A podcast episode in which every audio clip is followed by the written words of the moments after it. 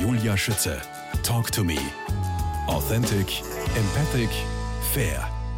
Feuerwehrhäuser, Gemeindeämter, ein Universitätscampus, eine Kirche. Fertighäuser boomen. Christian Murhammer, Geschäftsführer des österreichischen Fertighausverbands.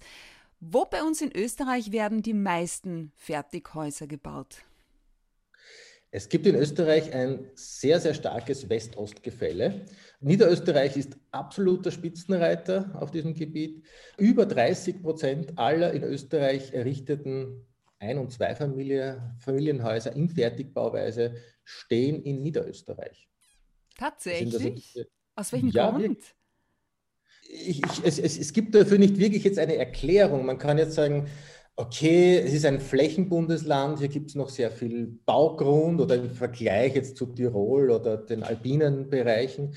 Äh, hier ist das Einfamilienhaus äh, wahrscheinlich noch um eine Spur verbreiteter als im, im Westen Österreichs. Äh, man könnte auch sagen, ja, da sind die großen Fertighaushersteller, Elkartl und so weiter angesiedelt. Das mag vielleicht auch mit ein Grund sein, aber was wirklich dahinter steckt, wir wissen es nicht. Das Kerngeschäft der Fertighausunternehmen ist nach wie vor das Einfamilienhaus. Wenn ich jetzt Mitglied beim österreichischen Fertighausverband bin, dann kann eigentlich nichts schiefgehen, weil Sie die Qualitätsüberwachung von Produktion und Montage übernehmen. Stimmt das so? Wir sorgen für die Qualitätssicherung. Wir übernehmen sie ganz bewusst nicht als Verband, sondern wir lagern die Qualitätssicherung und Überwachung an unabhängige und dafür berechtigte Dritte aus. Ja. Aber die Konsumentinnen und Konsumenten, die Baufrauen und Bauherren äh, können sicher sein, dass sie, wenn sie bei einem Mitglied des Verbandes ähm, oder sich für ein Mitglied des Verbandes interessieren, dass sie dann güteüberwachte Häuser äh, Fertighäuser bekommen, die auch alle das Güte, alle Bauteile dieses Hauses müssen ja dieses Zeichen sogar tragen. Also das ist noch so fast ein bisschen fast schon antiquiert, dass dann noch so ein Siegel drauf, draufklebt auf jedem Bau, Bauelement. Christian Muhammer, was lieben Sie an Ihrem Job? Was ich an meinem Job ja. liebe, äh, es ist äh, kein Tag wie der andere, es ist immer wieder etwas Neues, es tut sich immer wieder etwas. Und das ist das extrem Spannende. Man kann sehr viel gestalten, man kann äh, sehr viel, man kann Innovation ähm, vorantreiben. Und äh, ich muss auch dazu sagen, ich habe die besten Mitglieder auf der Welt. Also es ist wirklich unglaublich und ich muss es immer wieder, ich erzähle es immer wieder, es gibt äh, innerhalb der Branche natürlich Mitbewerb und Wettbewerb, aber wenn es hart auf hart geht, dann ist extreme Geschlossenheit zu bemerken und das macht natürlich als Verband extrem Spaß, mit solchen Mitgliedern äh, zu agieren und zu arbeiten. Und ähm, ja, also die, die Überraschungen, die, die, Sie können sich vorstellen, was sich also im, im, im vergangenen Jahr hinsichtlich der Preisentwicklung äh, getan hat. Also es wird mir nicht langweilig. Und das, das kann ich mir vorstellen. Das kann ich mir vorstellen. Geboren waren am 31. Dezember 1963 in Wien, waren Ihre ersten Berufswünsche äh, so klassisch Feuerwehrmann, Offizier und kurze Zeit auch Priester. Wieso ist es dann ganz ja. anders gekommen?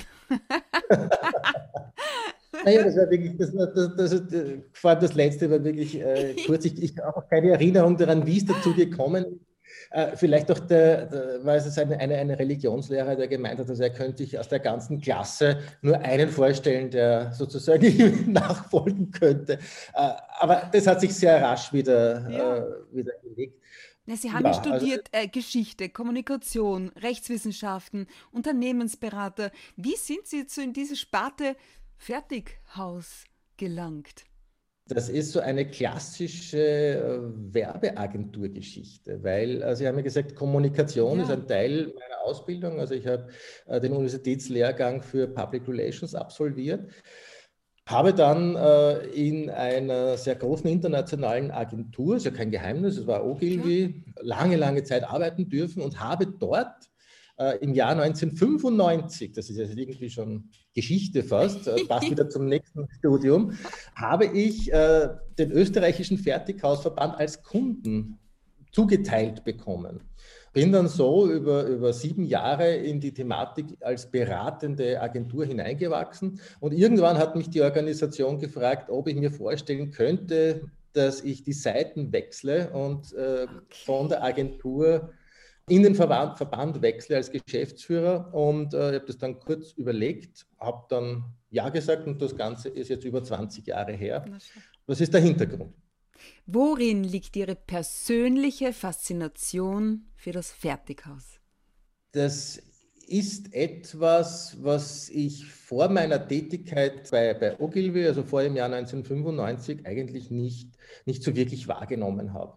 Und ähm, es auch so mit diesen typischen Vorurteilen immer wieder gern abgetan habe. Ja, so nur Ziegel ist ein Ziegel und nur der Baumeister kann das wirklich. Ja. Und ähm, in einer Werbeagentur hat man jetzt nicht wirklich die Möglichkeit zu sagen, ja, den Kunden, den mag ich nicht betreuen, ja, also den muss man übernehmen. Und dann äh, sukzessive mit der, mit der Zeit haben wir gedacht, das ist eigentlich ein tolles, schlaues Produkt, ähm, und da, da, da müsste man ja viel, viel mehr tun, dass die Leute das entsprechend auch würdigen und schätzen. Das ist das Faszinierende daran, dass je näher man sich und je mehr man sich damit beschäftigt, äh, weil, wie wir schon äh, auch bei dem, bei dem, aus, dem, aus der historischen Entwicklung wissen, das ist ja jetzt nichts Neues, das ist ja eigentlich schon eine uralte Idee, äh, die es jetzt einfach zu einer gewissen Marktreife gebracht hat das ist irgendwie für mich so das, das Faszinierende an diesem System, dass ich etwas vorfertige, was eigentlich vollkommen logisch und naheliegend ist, dass man, dass man so agiert.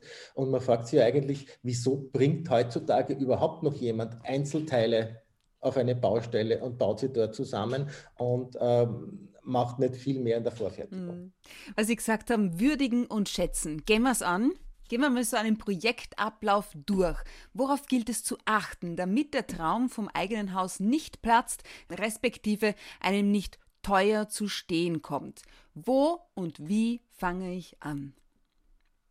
Ja, aller Anfang ist schwer, aber jetzt nicht unmöglich zu schaffen. Also, wie fängt man denn heutzutage an? Wenn man an ein Projekt herangeht, man sammelt einfach einmal Informationen, möglichst viele Informationen. Man recherchiert, vielleicht nicht so professionell, wie Sie das äh, können, aber äh, man schafft das mit Hilfe von Google und Internet und äh, auch nicht zu, ver zu, zu, vernachlässigen sind Tipps und Infos, die man sich so aus dem Freundeskreis holt. Mhm. Man sammelt einfach mal völlig äh, wertfrei Informationen zu Bauprojekten, zu Energiesystemen etc. Also nur schauen einmal.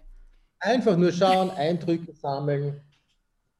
Im nächsten Schritt müsste man diese Eindrücke dann und dieses Gesammelte mal ein bisschen strukturieren und sich vor allem gleichzeitig überlegen, ja, was will ich denn, was möchte ich denn, wie will ich dieses Gebäude nutzen, bewohnen, habe ich Haustiere, wie viele Kinder werden es denn, äh, welche Hobbys habe ich, was brauche ich unbedingt, aber auch rein sachliche Überlegungen, wie viel kann ich mir denn leisten, habe ich schon ein Grundstück, Gibt es in meiner Wunschgegend überhaupt leistbare Grundstücke etc. etc. Und hier so, so, so realistisch wie, wie möglich auch die, die Einschätzungen vornehmen. Okay. Also, das heißt, da geht es auch um, um, um Wohnbedürfnisse. Verstehe ich das richtig? Ja, natürlich, ganz, ganz wichtig. Und vor allem äh, vielleicht noch wichtiger ist, äh, dass wirklich alle künftigen Bewohnerinnen und Bewohner mhm. dieses Hauses, also auch die kleinsten, sofern sie sich schon artikulieren können, äh, gehört und berücksichtigt werden und sich auch gehört und berücksichtigt fühlen. Also es ist mir klar, es gibt Einschränkungen finanzieller Natur oder geografischer Natur, aber äh, im Endeffekt der eine oder andere Kompromiss kann vielleicht durchaus ähm, eine, wie es auch schon angesprochen wurde, eine, eine eheliche Belastung vermindern, ab. Oder eben, genau, verhindern. Je nachdem. Stichwort Wohnbedürfnis an dieser Stelle. Hierum dreht sich alles in der zweiten Folge des Themenschwerpunkts Bauen und Wohnen bei Julia Schütze Talk to Me im Podcast-Interview 122 mit der Wohnpsychologin Barbara Perfall. Christian Mohammer, sobald wir die Wohnbedürfnisse geklärt haben, wie sieht der nächste Schritt im Projektablauf aus? Mit diesen gesammelten mit diesem gesammelten Werk äh, ist jetzt der nächste Schritt, dass man sich an einen Profi wendet. Das heißt, man wandert jetzt in ein und Österreich ist Gott sei Dank sehr dicht mit Fertighauszentren gesegnet. Also man geht jetzt in eine blaue Lagune, aber auch in, in, in Graz, in Linz, in Salzburg gibt es solche Musterzentren, wo man sich einmal so Fertighäuser, man kann sich denen eins zu eins annähern, kann einmal Räume wirklich äh, im wahrsten Sinn des Wortes begreifen, Längen und Höhen abschätzen, sich Inspirationen holen. Und vor allem diese, diese Typen, diese Beispielhäuser sind ja mit äh, fachlich geschulten äh, Damen und Herren besetzt, die diese vorher definierten Wünsche, äh, Bedürfnisse jetzt noch einmal ein bisschen beurteilen können, noch vielleicht ergänzen können. Ähm, und das ist dann schon ein, ein, nächster wichtiger Schritt, auch dass man sich jetzt nicht nur von einem dieser Spezialistinnen und Spezialisten beraten lässt, sondern vielleicht gleich drei, vier. Man hat ja dort Gott sei Dank mehr oder weniger Grundstück an Grundstück, hm. diese Berater. Äh, das, was ich immer mehr höre, ist, dass viele Bauinteressierte bereits im Vorfeld äh, sich drei, vier Unternehmen heraussuchen, durch die Vorrecherchen, wo Sie sagen, dorthin tendiere ich eher. Das kann jetzt materialbedingt sein, stilbedingt sein. Es gibt Unternehmen, die eher den modernen Stil verfolgen, andere wiederum eher im klassischen Bereich äh, sich positioniert haben. Also das, das ist durchaus auch sinnvoll, dass man jetzt nicht 30 äh, dieser Berater aufsucht, sondern das in einem vernünftigen äh, Rahmen. Sie hält. haben mir im Vorgespräch äh, dann irgendwann auch gesagt, und ja, nicht zu irgendwas drängen lassen. Wie war denn das gemeint? Ja, naja, natürlich ist es die Aufgabe dieser, dieser Herrschaften in den Häusern jetzt nicht nur zu beraten, sondern auch zu verkaufen. Mhm. Und wenn man jetzt in einer Emotion drin ist und äh, vielleicht auch noch eine, eine ganz tolle Aktion gerade läuft, dass was ich irgendein eine, eine, eine, Küche, eine Küche dabei ist und so weiter, und man vielleicht noch etwas jung an Lebensjahren ist oder äh, wie gesagt, sehr, sehr in der Emotion, dann kann es schon mal sein, dass man voreilig eine Unterschrift unter ein Blatt Papier setzt und äh, dann geht es los, dann kommt man drauf, man kann es sich vielleicht doch nicht so leisten oder die Bank sagt, na, so einfach ist es nicht oder die Eltern sagen, na, das unterstütze ich auf gar keinen Fall und dann muss man aus dem Ding wieder raus. Das heißt, es kommt wieder eine Aktion. Ja? Also jetzt nicht, und ich, ich, muss mit da, ich bin ja selber auch so einer, ja, also gerade im, im, Hausbereich, ja, aber ich glaube, das gibt es dann nicht mehr und das muss ich jetzt sofort und gleich kaufen. Das sind diese kleine Konsumgüter. Da sind ja? Sie nicht allein, mir geht es doch genauso. Na klar, und, ja. Und Absolut. zwei Wochen später gibt es das ein und selbe idente Ding um weniger Geld und äh, ja.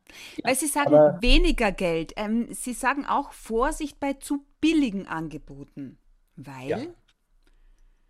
Ja. Äh, man hat ja durch die, durch die, und da ist, sind auch wieder diese Ausbaustufen sehr, sehr wichtig, weil in diesen Ausbaustufen sind ja die einzelnen Leistungsumfänge, die darin inkludiert sind, ähm, aufgezählt. Das heißt, ich könnte jetzt mit so einem Leistungsumfang zu unterschiedlichen Firmen gehen und sagen, alle diese Punkte, was kostet das bei euch? Somit sind die Offerte vergleichbar. Das heißt, da kann es nicht passieren, dass jemand einfach sehr elegant etwas äh, auslässt im Offert und sagt, na, das haben wir aber jetzt nicht berücksichtigt und im Endeffekt ist das dann teurer als der Mitbewerb. Also Vergleichbarkeit der Offerte. Und wenn jetzt, äh, hier sind durchaus Differenzen, ich sage jetzt äh, geschätzt so um 10 Prozent, das ist okay, dass sich Firmen in dem Bereich unterscheiden.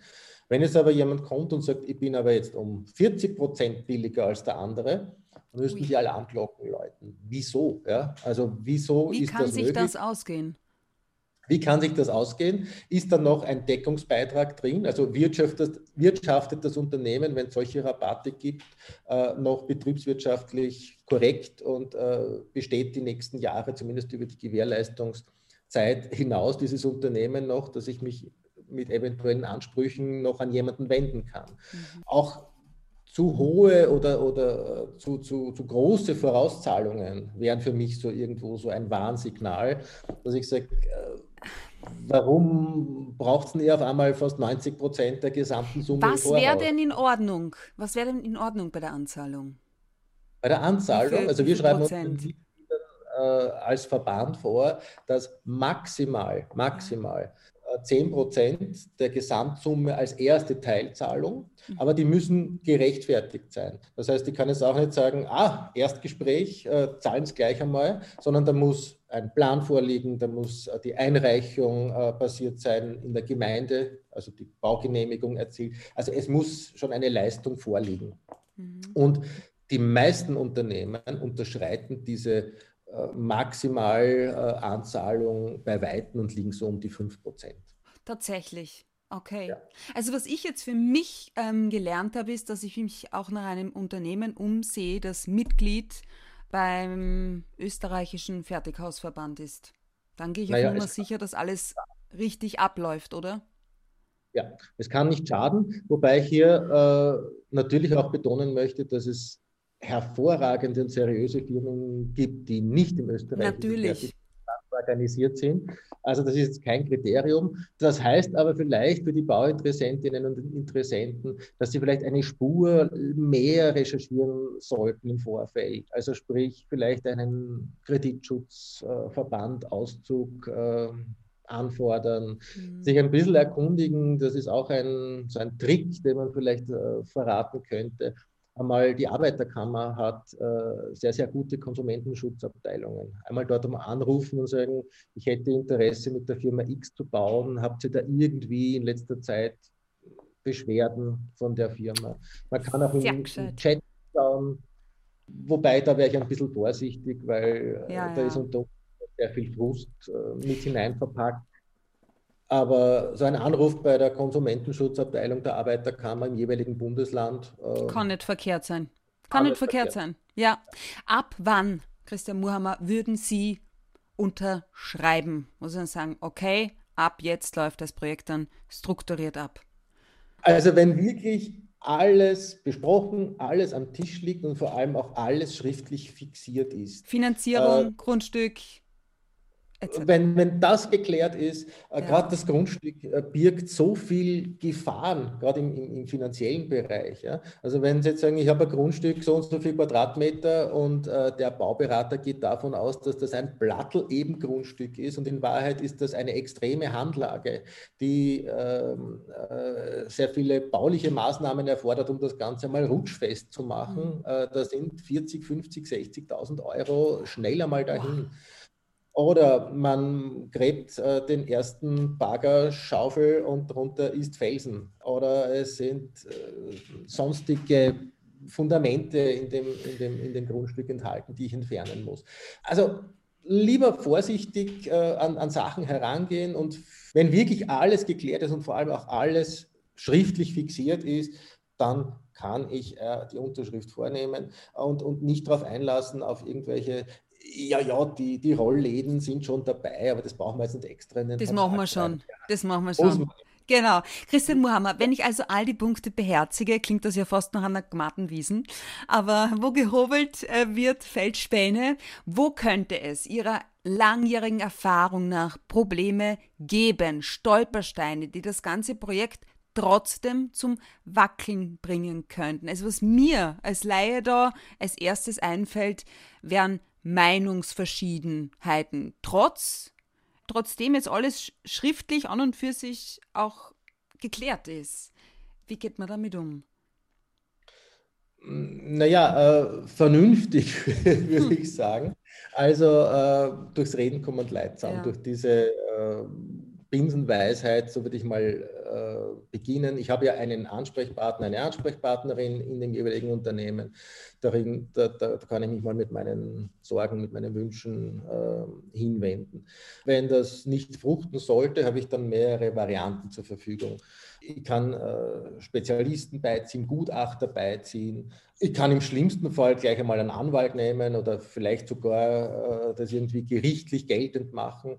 Ähm, eine vermeintliche äh, schlechte Behandlung. Äh, das kann jetzt auch viel sein. Das kann jetzt ein technischer Bereich sein, das kann jetzt ein rechtlicher Bereich sein, wo es ähm, nicht funktioniert hat, äh, ein Beratungsfehler etc. etc alles mit Kosten verbunden, alles mit Prozessrisiko verbunden. Es gibt äh, aber hier noch eine Alternative und der Fertighausverband ist Träger äh, einer, einer Ombudsstelle Fertighaus, die äh, eine der wenigen staatlich anerkannten Schlichtungsstellen ist. Also die äh, steht im Alternative Streitbeilegungsgesetz, okay. abgekürzt AST, ist einfacher einfacher auszusprechen. Und äh, da sind acht Ombudsstellen äh, in Österreich gesetzlich verankert. Eine davon ist die Ombudsstelle Fertighaus, darf daher auch den, den Bundesadler tragen als staatlich anerkannte Schlichtungsstelle. Die Vorteile sind die, es ist also kein Gericht, sondern man versucht, beide Parteien zu einem Konsens zu führen. Hier agiert ein Team aus einem Techniker, einem Juristen und einer Mediatorin. Und dieses Team versucht eben äh, durch Kommunikation und durch Fachberatung völlig kostenlos, das Echt? ist kostenlos. keinerlei Kosten verbunden, hier einen Konsens und eine Lösung herbeizuführen. Jetzt sind wir wieder bei einem Vorteil äh, der Mitglieder des Fertighausverbandes. Die Mitglieder des Fertighausverbandes haben sich mit dem Beitritt verpflichtet, sich so einem Verfahren zu unterziehen. Das heißt, ist man jetzt nicht im Fertighausverband als Unternehmen und die Ombudsstelle Fertighaus tritt an das Unternehmen heran und sagt, wir haben da mit dem Herrn Meier dieses und dieses Können Problem die sagen, nein, wir haben kein Interesse? Sagen, ja, das freut uns ja, sehr. Noch ein Punkt. Noch ein Punkt, wirklich zu schauen, dass das äh, Unternehmen Mitglied ist beim äh, Fertighausverband. Christian Muhammer, wie lange lebt ein Fertighaus eigentlich? Ich habe was davon gelesen, dass es das Generationenhaus so nicht mehr gibt.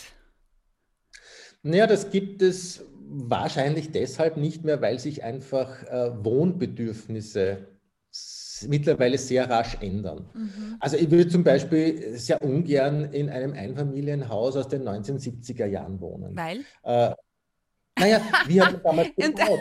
ich denke da nicht an die Tapete. Mini-Küche, ja, vielleicht eine stimmt, durchreiche, ja.